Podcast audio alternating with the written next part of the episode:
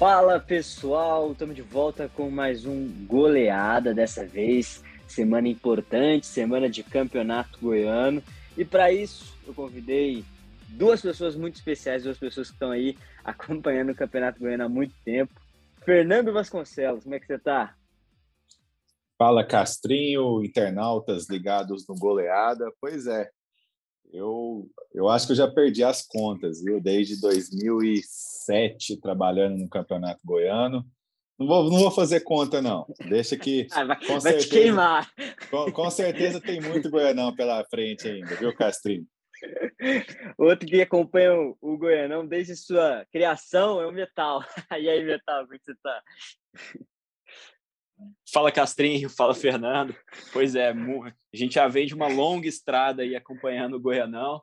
Essa é a edição de número 79, eu acredito que pelo menos as últimas quase 14, 15 edições aí a gente acompanha bem de perto. Vamos nessa, vamos falar de mais uma edição do Goianão e comentar sobre tudo da competição. Beleza, show de bola. Ó, é, para explicar aos nossos ouvintes, a gente está gravando nessa segunda-feira, né? É, segunda-feira, dia 24 de janeiro.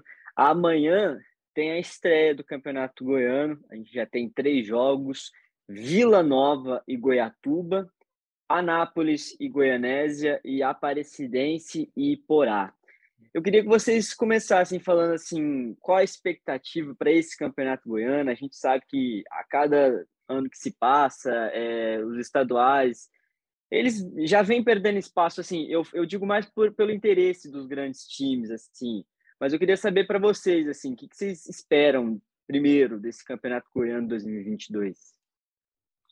Olha, Castrinho, Metal, ouvintes do Goleada, eu espero que nossos clubes eles aproveitem a competição da melhor forma possível, que façam os devidos testes, né? Porque daqui a pouco começa a Copa do Brasil, que é um torneio que, inclusive, a CBF aumentou a premiação, né? E Goiás tem quatro representantes: o Goiás, o Atlético Goianiense, o Vila Nova e o Grêmio Anápolis. Então, eu espero que, que os treinadores consigam aí fazer os, os devidos ajustes. A gente sabe que o ritmo nessa pré-temporada é, de treinos físicos foi um pouco forte, né? Porque é o período do ano em que os clubes mais podem fazer isso.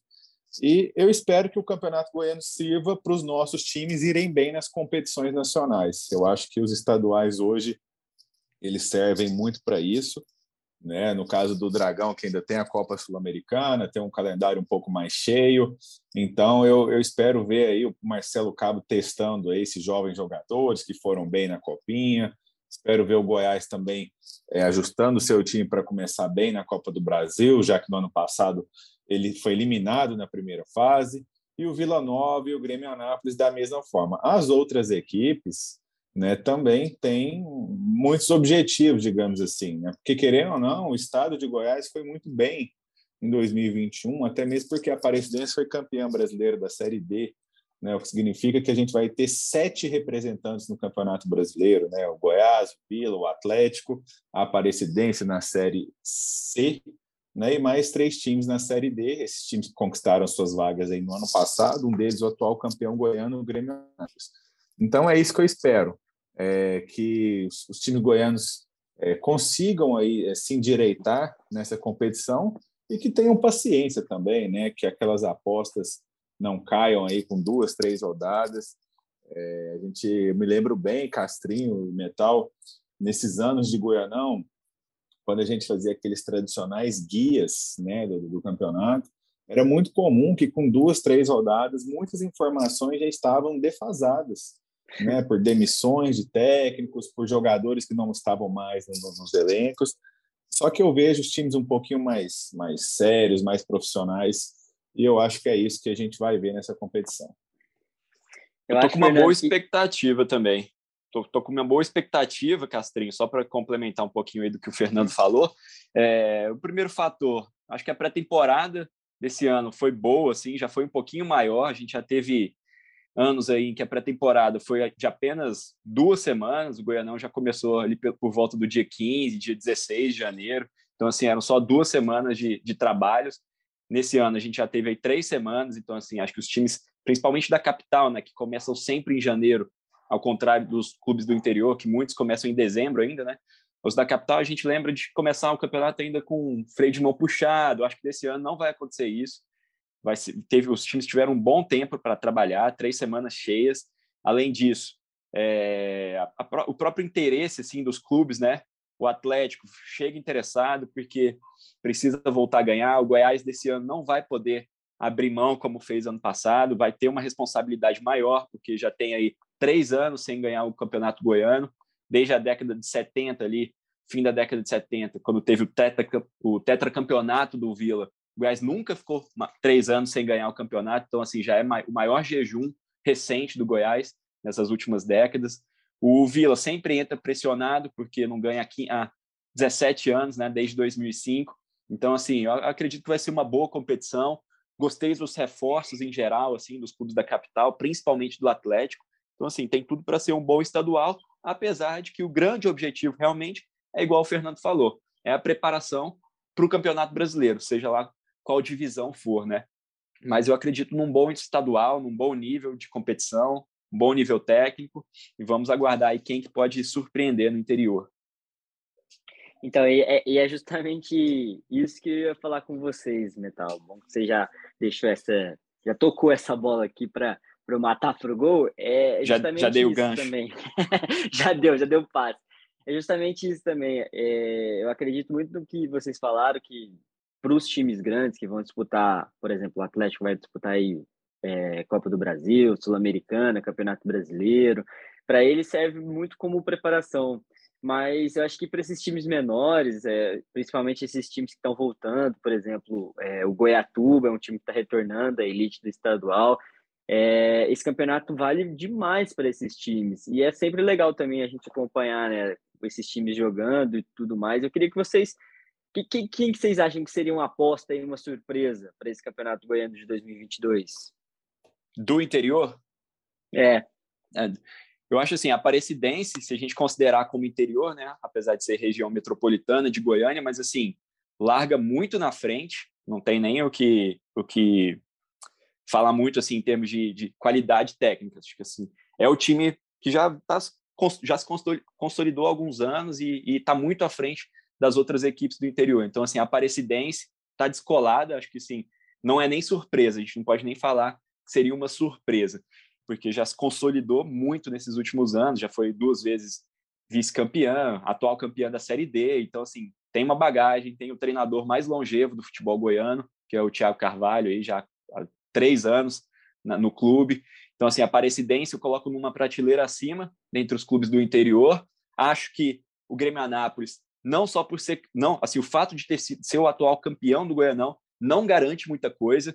Então, assim, o Grêmio Anápolis é uma incógnita para mim, por, pelo modelo de, de, de, clube, né? É um clube empresa, então, assim, se preocupa mais em negociações, comprar, vender jogador, né? Principalmente para o exterior. Então, renovou completamente o elenco. O elenco atual não tem nada a ver com o do ano passado, o treinador é novo também. Então, assim, o Grêmio Anápolis eu acho como uma incógnita. Não coloco no mesmo, na mesma prateleira da Aparecidense, por exemplo. E para arrematar, dos clubes que eu andei acompanhando, dei uma olhada no elenco, o que, o que mais me chamou a, a atenção, assim, do que eu acho que pode é, ser uma surpresa, é o Iporá. Gostei da montagem do elenco do Iporá, tá com um bom, com um bom goleiro, que é o Clériston, né, que já jogou no Vila, voltou para o Iporá, tem um bom técnico, acostumado com a competição, que é o Everton Goiano, tem o Flavinho, meia, meia do Goiás, né, que estava na Aparecidense agora na campanha da Série D, é um jogador interessante, que precisa de espaço para mostrar que tem potencial, ele que já foi muito bem em Copinha, por exemplo, mas no Goiás nunca ganhou muita oportunidade, está agora no Iporá. Eu acho que dos clubes do, do interior é assim, o que tem um elenco que mais me chamou a atenção então, assim, se tiver que apontar alguém para surpreender, meu voto vai para o Lobo Guará. Boa, Lobo Guará. Lembrando que você estava falando também do Grêmio Anápolis, agora o Grêmio Anápolis também é o, o Leicester do Cerrado, né? Que, só porque, para os nossos ouvintes entenderem, o Grêmio Anápolis mudou de, de escudo e escudo agora. E ficou, ficou legal, hein? Ficou muito maneiro, eu também gostei bastante. Ficou bem legal, ficou bem legal. Para você, Fernando, quem, quem vem forte para esse Goianão assim do interior? Olha, eu vou fazer uma ressalva em relação à Aparecidense. Eu concordo com tudo que o Guilherme falou. Né? Para mim, a Aparecidense está um pouco acima dos demais. Só que eu faço um alerta em relação ao grande objetivo da Aparecidense no ano, que é a disputa da Série C. Eu estou achando assim um elenco muito experiente, com a média de, de, de, idade muito alta. Né? Tem o Alain Mineiro, tem o Felipe Menezes, né? tem jogadores que já estavam aí também rodados, bem competentes, né? tanto é que a Aparecidense é atual campeã da Série D. Tem William Magrão, Wesley Matos. Então, assim, a, a Série C do Brasileirão, nesse ano, existe até uma possibilidade de ser um torneio de pontos corridos, assim como é na Série A e na Série B. Né? Existe esse pedido, claro que de repente a questão financeira é inviável, mas mesmo se não for, né? mesmo se for aquele torneio com dois grupos de 10, turno e retorno dentro da mesma chave, olha, eu fico um pouco com o pé atrás, pensando a médio e longo prazo. Mas para campeonato goiano, principalmente nesse início, né, que os jogadores se conhecem, eu vejo a Aparecidense com ótimas chances aí de largar à frente realmente, né? Eu é, tirando a, a Aparecidense, eu não consigo apontar é, nenhum time assim que, que vai se vai despontar. O que a gente tem é bons treinadores, como o Guilherme falou, o Everton Goiano na, no Iporá, é um, um cara que conhece muito futebol goiano.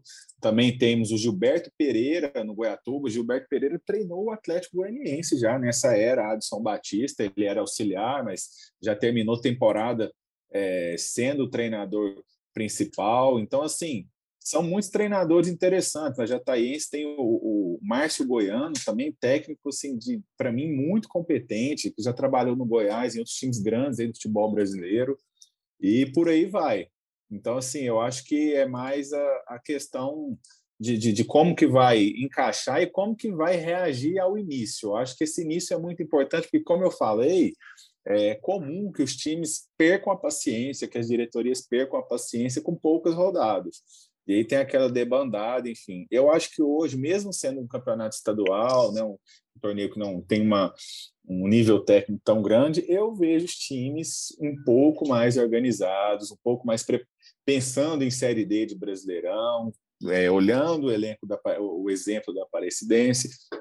Então, eu acho que a gente vai ver uma organização um pouco maior. Minha aposta realmente para interior, assim, a, meu palpite, né, é o Goiatuba. Eu acho que o Goiatuba está subindo aí da terceira, depois subiu para a primeira divisão. Goiatuba foi campeão goiano em 1992, 30 anos atrás. Né, tá com a torcida empolgada, porque o clube ficou muitos anos em inatividade e tem, como eu falei, o Gilberto Pereira. Então, se eu tivesse que apostar, né, mas sem é, muita convicção, porque eu vejo um nível técnico bastante igualado, eu apostaria no Goiatuba e também na Aparecidense, é, fazendo essa observação da média de idade novamente. E só mais uma curiosidade, é, o craque de Catalão também, o maior campeão do interior do estado, o treinador do craque é o Wilson Gotardo, ex-zagueiro do, Botafogo, do Cruzeiro. Então, assim, é um nome bastante conhecido também. Vamos ver como é que ele vai sair, né? A gente sabe que o craque tem alguns problemas, principalmente em relação ao clima, né? Que, que foge um, totalmente da, da, da alçada do, do, clube, né, que chove bastante em Catalão nessa época do ano. É, o estádio de Enervino da Fonseca já já nem, nem foi utilizado né, no, no último Goianão. Então, quem sabe o Wilson Gotardo não faz o Leão do Sul reviver novamente. A gente está na, na, torcida. Eu acho que é muito do que vocês estão falando aí é o que deixa o campeonato legal, né? Assim, são esses personagens, são, são essas histórias. Pô, você está falando do Goiatuba. É, esses dias mesmo eu estava é, pesquisando o Instagram deles, o time está muito organizado também, é questão de, de organização de elenco, para a torcida ver quem é quem e tal. Eu acho que isso é muito interessante. Outra coisa que eu queria é, só pontuar, que a gente falou do, da mudança de escudo do Grêmio Anápolis, é a Aparecidense, que vocês também destacaram bastante, também mudou de escudo, né? É, esse, esse, assim, não sei se eu gostei desse, mas assim, isso é para outra hora. É, seguinte, vamos. Eu queria que vocês me falassem assim, que sobre regulamento para esse Goianão, porque acho que, como você disse, Fernando, tinha aqueles guias de, de campeonato goiano, a gente pode meio que fazer essa conversa virar um guia para o nosso torcedor. O que vocês acham que chama a atenção nesse regulamento do campeonato? Teve uma mudança, né? Assim, a forma, a fórmula de disputa segue essa do ano passado de jogos dentro dos próprios grupos, né? Então, assim, quem está no grupo A enfrenta quem está no grupo A mesmo, em turno e retorno. Quem está no grupo B enfrenta quem está no, no grupo B também em turno e retorno. Só que agora não tem mais aquela questão de classificação geral, né? Agora, quem se classifica são os quatro do grupo A e, obrigatoriamente, os quatro do grupo B. Consequentemente, também são rebaixados o último colocado do grupo A e o último colocado do grupo B. Então, assim, quem olha a tabela até agora vai ver tabela dividida em grupo A e grupo B. nos anos anteriores aí a gente até tinha aquela tabela geral, porque não fazia muito sentido ter dividir em grupos, né, já que a classificação era geral.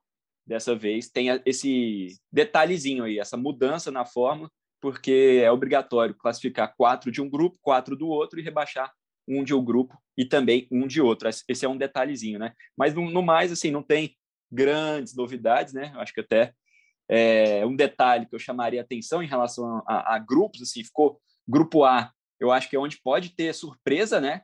Porque tem o tem o atual Grêmio, o atual campeão, o Grêmio Anápolis, mas assim, e o Goiás, maior campeão, né? Então assim, podem despontar aí como favoritos a classificação, mas de resto qualquer clube pode classificar, né? Assim, tá bem aberto. Já o grupo B, eu acho que está muito muito forte, né? Digamos assim, tem Aparecidense, tem Atlético, tem tem Vila Nova, então digamos que três vagas já estão praticamente garantidas, né? Se a gente, se a gente considerar pelo menos esse lado de, de tradição. E aí apenas uma vaga aí para Goiatuba, Craque e Porá se matarem aí para ver quem fica com essa vaga. Eu acho que outro detalhe que vale ressaltar nessa questão de grupos.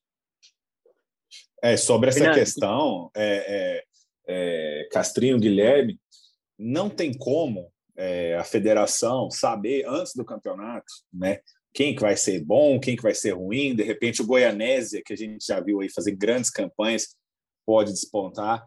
Então, essa questão de dividir em grupo e dar quatro vagas para um e um rebaixamento para cada grupo, eu acho mais justo, porque os times acabam que eles é, se, se enfrentam né, dentro das suas próprias chaves e aí os quatro melhores vão avançar, o quinto não vai para lugar nenhum, o sexto vai cair. Por que, que eu estou falando isso? Em anos anteriores, como o Guilherme falou, que a gente usava a tabela geral, porque a classificação geral era que contava, mas a divisão de grupos, ela servia para determinar a tabela. E a federação adorava aquela disputa que era assim, que você vai enfrentar os times do outro grupo em turno e retorno, e depois você vai jogar contra os times do seu grupo. Então, a tabela era diferente. E aí sim você poderia enfrentar clubes muito mais fortes, né? Digamos que o, o, como o Guilherme falou, o grupo B tem Aparecidense, Atlético, Vila Nova, tem Craque. Então, no regulamento antigo, os times do grupo A enfrentariam os do grupo B em turno e retorno, só depois que eles jogariam entre eles. E aí seria muito mais fácil que os times do grupo A tivessem menos pontos, né? Em tese, o grupo B é mais forte. Agora eu acho que nivela né? É, cada chave tem uh, o, seu, o seu turno e retorno. A única observação que eu faço, que é assim, é, que, que a gente já vê nas redes sociais esse pedido há um bom tempo, né, de torcedores de todos os clubes, é que é o seguinte, considerando o número de datas do Campeonato Goiano, então a gente vê aqui na primeira fase vão ser 10 rodadas como a gente tem 12 times, eu acho que poderia muito bem voltar àquela moda antiga de pontos corridos numa primeira fase. Né? É, pode ser turno único, claro que às vezes você vai enfrentar o Goiás em casa, tem time que vai jogar fora de casa contra o Goiás e contra o Atlético, mas faz parte do charme da competição. Então, com 12 clubes, para mim, o, ideal seria pontos corridos, né? 11 rodadas para cada time, todo mundo joga contra todo mundo, e aí sim, classificam quatro ou oito, dependendo como a federação quiser, mas é algo que o Campeonato Mineiro já faz há um bom tempo, que eu acho mais justo. Né? E aí tem aquele charme, de repente o Goiatuba está voltando à primeira divisão, olha, nesse ano ele vai enfrentar aqui o Atlético Vila Nova em casa, mas vai visitar Aparecidense e Goiás, né, para tentar ser mais justo, vamos para Aparecidense num grupo aí de quatro times principais do estado. Então acho que se fosse dividindo assim, seria ok olha, o Morrinhos vai jogar em casa contra o Goiás, mas vai jogar fora contra o Vila Nova. Então, assim, teria aquele charme, né, de todos se enfrentarem, né, e, e, e ficar aquela tabela única. Eu, eu, como com esse número de datas, eu sinceramente colocaria o campeonato desse jeito. Mas de toda forma, cada time terá pelo menos 10 jogos, né, e ninguém vai ter aí muita, muita desculpa para reclamar de qualquer resultado, não.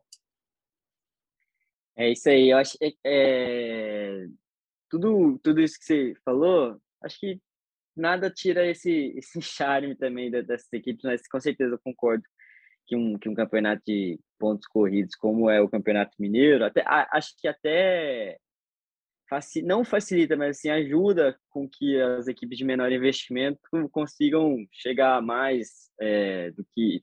Acho que fica mais justo, realmente. Tem outra coisa que vocês queiram destacar desse Campeonato Goiano 2022? Alguma curiosidade? Bom, acho que a gente pode falar assim que tem a briga pelos títulos, por título, né? Assim, inclusive pela para um clube que precisa, que quer, que queira se tornar o vice vice líder de títulos, né? Isolado, porque nesse momento a gente tem Atlético com 15 e Vila Nova também com 15. Então, assim, se um dos dois ganha, já dá aquela é, se isola, né? Como segundo maior campeão. O o Atlético empatou com o Vila, né? Com as duas últimas conquistas em 19 e 20. Então igualou o Vila, pode passar se vencer, né? Buscava muito o tricampeonato inédito, que nunca tinha conseguido o Atlético né, em sua história. Tinha essa chance no ano passado, agora não tem mais, né? Vai ter que começar a remar de novo do zero para tentar ser tricampeão. Goiás disparado maior vencedor com, com 28 e o terceiro é o Goiânia com 14, né? Só que não, não disputa essa edição do Goianão porque está na divisão de acesso. Então, assim, eu destaco essa briga entre Atlético e Vila. Quem ganhar, o, se um dos dois ganhar o Goianão, vai se descolar aí, não vai ficar mais empatado com 15 títulos cada um. Isso é Castrinho, é Guilherme. Ah, pode falar, pode Castrinho, manda ver. Não, não, não, só, só ia te perguntar, Fernando. Assim, acho interessante isso que o, que o Metal falou, porque Existe, será que existe algum time que entra mais pressionado a levantar a taça nesse Campeonato Goiano 2022? Seria o Vila esse time? Assim, acho que, que nos últimos campeonatos goianos a gente sempre coloca o Vila como esse time que, que quer ganhar porque faz muito tempo que não ganha. Você acha que existe isso mesmo? Eu vejo pressão nos três times da capital. O Atlético, porque é, ele chegou, ele conquistou o espaço que ele sempre quis. Hoje, o Atlético é o principal clube do estado. Em termos de elenco, né? O Guilherme falou dos reforços, o meio-campo fortíssimo, inclusive dá para montar time A, time B. É um time que está muito bem estruturado.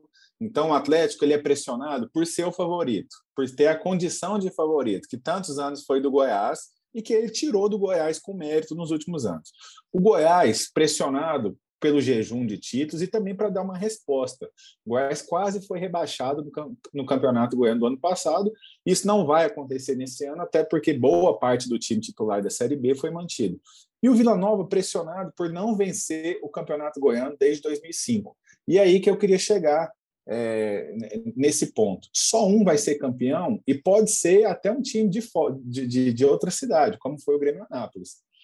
O principal é o seguinte: Beleza, o Goiás está pressionado porque vive uma fase ruim. Mas a, a culpa não é desse time atual. O Atlético está pressionado também porque é o favorito, enfim. Mas no ano passado soube administrar muito bem a perda do Goianão. Né? Foi um, um calendário atípico, enfim, perdeu do Grêmio Anápolis, mas tinha que jogar dois, dois dias depois no Paraguai contra o Libertar. E o Vila Nova, é, o Igor Magalhães, essa diretoria atual, esses jogadores, é óbvio que para eles é muito importante quebrar esse jejum desde 2005. Mas o Vila não está sem ganhar desde 2005 por conta deles. Então, é aí que eu queria chegar. E que foi o meu destaque inicial. Eu acho que os clubes têm que ter tranquilidade. Todos têm que ter tranquilidade. Óbvio, né? Se, se, se tiver algum fiasco, algum fracasso, você tem que fazer mudanças olhando para frente. Mas considerando os três da capital, né, só um vai poder ganhar, e talvez, como eu falei, nem vai ser um time da capital que vai ser campeão, eu acho que tem que, que, tem que ter tranquilidade para lidar com essa pressão. Vejo o Vila muito pressionado pelo jejum, é algo que a cada ano vai ser muito falado, se o Vila não conseguir quebrar o jejum. Vejo o Goiás pressionadíssimo para voltar a se impor dentro do Estado, e o Atlético agora é o grande favorito. Né? O Atlético, para ele, não serve, na minha opinião, um segundo, é, um vice-campeonato, por exemplo. O Atlético, para mim, é o grande favorito. Então, os três estão muito pressionados, mas na medida que o torneio fosse afunilando e que, vamos supor que cheguem aí os três na semifinal, um já vai cair na semifinal, depois vai ter uma decisão, Então, eu espero tranquilidade, apesar dessa pressão. Vejo os três times muito pressionados, mas como é o campeonato que vai preparar né, a temporada de todos, né, inclusive dos times do interior, eu espero que todos saibam lidar muito bem com a pressão e também com as derrotas que vão vir. Eu acho, é, você falando aí, Fernando, veio a minha cabeça aqui o exemplo do, recente que a gente tem do São Paulo, né? Acho que quando o estadual vira uma, uma obsessão é, e ganhar ele a qualquer preço, eu acho que isso afeta a temporada também, né? Eu, eu não vejo nenhum time, como você disse, eu não vejo nenhum time aqui que adote essa postura de vencer estadual a qualquer custo, a qualquer preço e pagar depois esse preço ao longo da temporada. É, eu acho que a gente teve esse exemplo, mesmo o Vila tendo esse período, eu acredito assim que, que o time entra com muito forte para tentar acabar com esse jejum, mas é, não sei se, se, depois de ter chegado à final e como foi aquela final contra o Grêmio, não sei se, se foi um aprendizado ao time, não sei o que vocês pensam sobre isso.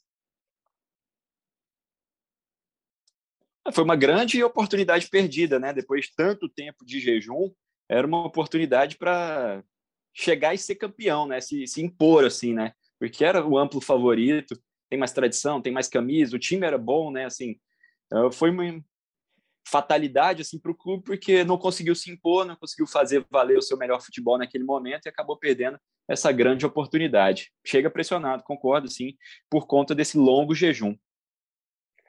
Antes da gente ir embora, é... o Fernando falou de Igor Magalhães no Vila, é, a gente tem o Marcelo Cabo no Atlético, e no Goiás segue a busca por um, por um treinador. É, o time está, claro, com o objetivo aí de contratar um português. É, a última notícia que a gente tem aqui, inclusive no nosso site, é essa busca, essa reunião com o João Pedro Souza, treinador de 50 anos, que destacou lá no Famalicão de Portugal. Eu queria que vocês falassem sobre essa busca para a gente encerrar o podcast hoje. Vocês, já, vocês acham que. Eu, eu acho que tem, existe um fenômeno no, no, no futebol brasileiro que é, a, é, é, é, o treinador português hoje. Assim, eu acho que o currículo, no currículo, se você bota português hoje no futebol, o dirigente já, já pega e já olha com, com mais carinho o seu currículo. Eu acho que isso, às vezes, está em demasia, em exagero no nosso futebol. Castrinho, eu acho assim, a busca do Goiás por um técnico estrangeiro, ela é compreensível. Por quê? A gente até comentou isso em outros episódios do Goleado. O Goiás é um time que precisa abrir a cabeça, o Goiás é um time que precisa mudar. Os resultados do Goiás na última década foram muito ruins, porque o time está parado no tempo. Então, assim, não é o Atlético que tem que buscar um treinador estrangeiro nesse momento, não é o Vila Nova, também não poderia é, poderia não ser o Goiás. O Goiás poderia buscar um outro técnico brasileiro, mas eu acho que tem que dar uma chacoalhada na estrutura geral do Goiás. Então, assim, é interessante, sim, buscar um outro nome, abrir a cabeça, vai fazer bem para os dirigentes que estão lá há muitos anos, né? apesar de a diretoria mudar, né? Arley Menezes está lá há muito tempo, Edminho Pinheiro está lá há muito tempo, o próprio presidente Paulo Rogério também é um cara que é, é super assim é presente, né, no, no, dia a dia do Goiás há muitos anos. Então precisa abrir a cabeça. É, eu só não gosto, sinceramente, dessa ideia de começar o ano com Glauber. Né? A gente sabe que é um cara muito competente, mas aí claramente o Goiás está à procura de um outro técnico. Sim, eu acho que perdeu muito tempo perdeu muito tempo em dezembro, já poderia ter essa situação resolvida, né, para começar a temporada já com o treinador. A gente sabe, sabe que leva um tempo aí de adaptação, né, mas eu espero que essa situação se, se resolva logo. E acho que o Goiás acerta em abrir a cabeça. Não precisa ser português, não precisa nem ser estrangeiro, mas que traga uma pessoa de fora, né, que, que deixe ensinamentos aqui e que tente deixar um legado aí no, futebol do Goiás que deixou muito a desejar nos últimos anos. Concordo demais com o que você falou, Fernando. É, a minha única ponderação, eu acho que é essa obsessão, não só do Goiás, mas de vários times brasileiros, essa obsessão por técnicos portugueses. Assim, eu sou um grande admirador dos traba do trabalho dos técnicos portugueses, sei que a escola portuguesa nos últimos anos vem fazendo muito sucesso no futebol mundial, Mas, assim, eu acho que também o Goiás perde. Tanto é que, nisso que você falou de, de ter perdido tempo, perdeu tempo também de olhar aqui do lado, no, no mercado do, da Argentina, no mercado do Uruguai, onde tem excelentes técnicos, excelentes é, técnicos que estão na lista aí do, no ranking de melhores técnicos do mundo. Então, acho que para o Goiás também olhar também nesses outros mercados. E para finalizar, Metal, o que, que você acha sobre isso? Tô com vocês, assim, tô com com essa ideia de que o Goiás realmente precisa abrir a cabeça e é um bom sinal, mas é essa busca por técnico estrangeiro, né? Mas é aquela questão também que a gente já falou. A torcida não precisa, não, não pode esperar um técnico da primeira prateleira, né? O nome, por exemplo, esse mais recente, né? A bola da vez, o João Pedro Souza, é um nome interessante? É, mas não é também um top de linha, né? Um treinador que teve uma boa passagem pelo Famalicão, no Campeonato Português, temporada 2019-2020, e estava por último no Boa Vista, com um trabalho que já não foi tão bom. Esses são os trabalhos dele, assim, como técnico principal, né? E aí, como auxiliar, ele já trabalhou no Sporting de Portugal, no Olympiacos da Grécia, na Premier League, né? Porque trabalhou no Everton, no Hull City e no Watford, mas não como treinador principal, né? Como auxiliar. Então, assim, é um treinador que chega sob certa desconfiança, digamos assim, né? Porque também não é um treinador consolidado já no mercado. É um treinador, digamos assim, do, do tamanho que o Goiás pode contratar. Pode trazer boas ideias, ideias novas, mas também vai precisar provar a sua capacidade, a sua qualidade. É só essa ressalva que eu faço também. E se, só para a gente arrematar aqui finalizar, eu, é, quando ele foi auxiliar do Marco Silva, era um Everton que eu gostava, assim, de, era um Everton que tinha, apresentava um bom futebol, né? Só para falar que ele foi auxiliar do Marco Silva, treinador também português na época lá, lá do Everton na Premier League. Bom, vamos fechar então, que a gente tenha um excelente campeonato goiano em 2022, a gente tenha excelentes partidas para a gente acompanhar. Valeu, galera! Valeu, Castrinho, valeu, Metal. Até a próxima e que seja um ótimo Goianão. Valeu, Fernando, valeu, Castrinho. Ótimo Goianão a todos. E fique ligado na TV Anguera, né? Transmissão sempre aos sábados, o primeiro jogo aí, já nesse próximo sábado, na segunda rodada. Valeu, galera. Valeu. Falou, gente. Tchau, tchau. Vem a cobrança do escanteio, a bola viajou, passou lindo! Gol!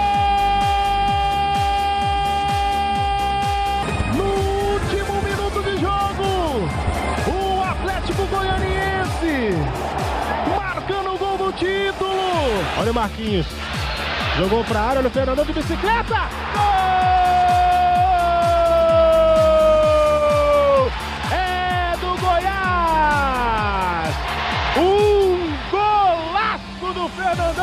Bicicleta. Moisés tá pintando o título. Aqui na esquerda, bateu de canhota. A bola vai entrando, chega, tira, encaixou. É nosso!